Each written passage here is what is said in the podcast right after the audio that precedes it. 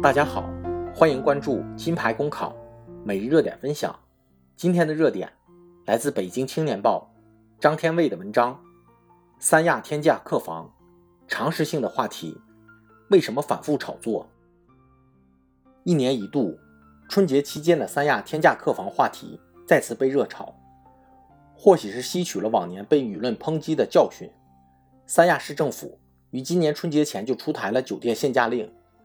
规定酒店标准客房严格执行政府调控价，酒店标准间不得高于每晚六千元，并称将严惩炒房、哄抬房价等行为。虽然这样的禁令在经济学上很难得到合理性解释，对酒店价格的实际抑制作用也很值得怀疑，但为了抑制天价客房现象而未雨绸缪的初衷，倒还是隐隐可见。但即使这样的禁令，却还是受到舆论的反向质疑。譬如，有媒体就其评论指出，三亚酒店限价令无异于鼓励涨价。其基本的逻辑是，本来有些酒店没有，也不可能把房价标到六千元。但既然政府规定最高可以卖到六千元，那我也不卖白不卖，干脆也涨到六千元。如此神奇的逻辑，可以堂皇地认在报纸上，可见三亚天价客房议题。已经让很多人不知该如何开口是好，以致几乎到放弃常识而口不择言的程度。其实，承认一个简单的常识本来并不困难。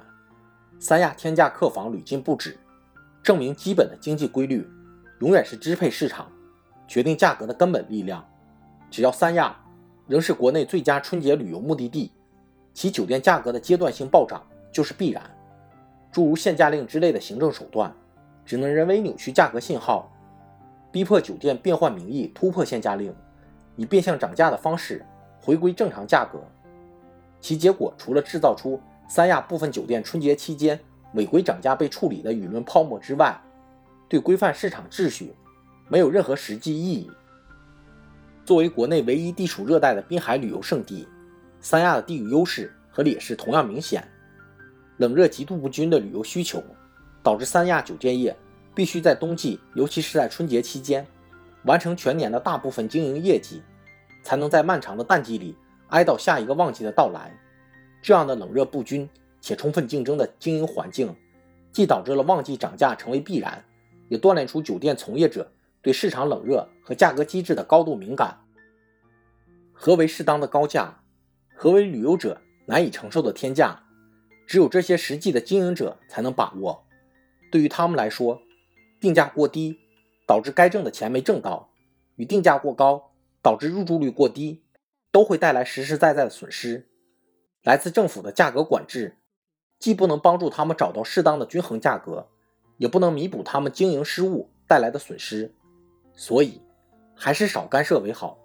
至于舆论，固然可以代表消费者表达对天价的不满，但实际作用。也远不及市场规律来的有利。除夕之夜刚刚过去，三亚旅游热潮尚未结束，就有媒体报道称，三亚部分酒店的实际房价已经飙到了十万元一晚。比起六千元的现价，十万可称真正的天价。但细查类似房价对应的客房，都是由几间房间组成的公寓或别墅。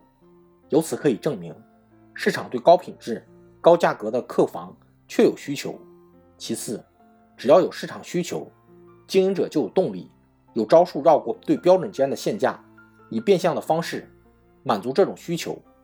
舆论仍然可以对此类变相涨价口诛笔伐，但终究没有什么实际作用。实际的限价力量只能来自市场的竞争。有国外媒体报道称，去年春节期间，中国游客出国旅游人数达五百七十万，今年春节。则可能进一步突破六百万。作为国内唯一的热带旅游胜地，三亚日益面临着来自世界各地的竞争，语言、饮食、文化及无需出国手续等带来的比较优势，能在多大程度上冲抵房价、物价及人满为患、秩序嘈杂造成的旅游体验不佳等比较劣势，才是三亚旅游面临的真正挑战。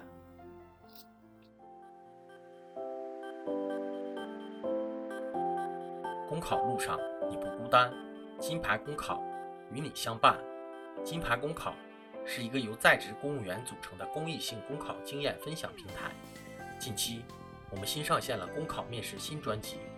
如果你在准备参加面试，欢迎你随时进入播客主页关注收听，同时也可以关注金牌公考微信公众号，接收我们每天最新鲜的节目推送，随时与我们交流互动。